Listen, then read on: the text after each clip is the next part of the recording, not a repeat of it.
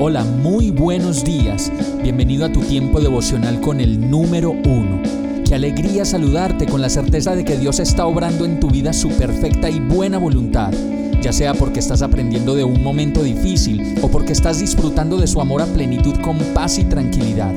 Llegó la hora de tomar tu Biblia, pues de seguro Dios te va a hablar, te va a reconfortar y lo mejor de todo, te va a dar las respuestas que estabas buscando. ¿Qué esperas? Vamos, súbete de una vez en este pequeño pero eterno vuelo devocional con destino al cielo.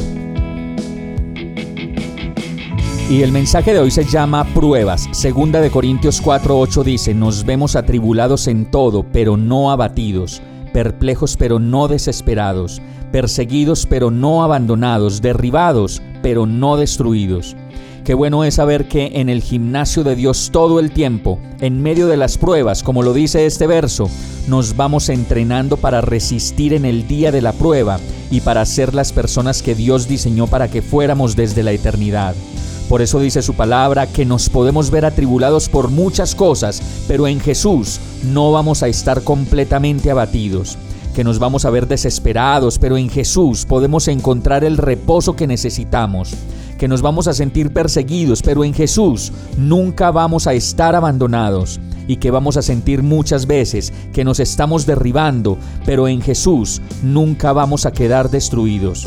Al contrario, es solo en ese gimnasio de Dios donde podemos conocer bien a nuestro enemigo, que solo busca robar, matar y destruir, y levantarnos, como lo dice este verso, a pelear las batallas en el lugar que verdaderamente corresponde en el altar del Señor.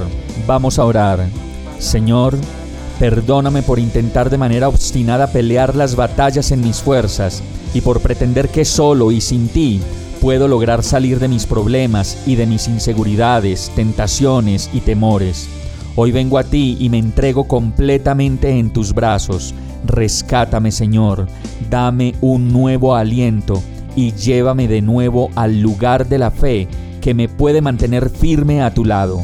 Y todo esto te lo pido en el nombre de Jesús. Amén.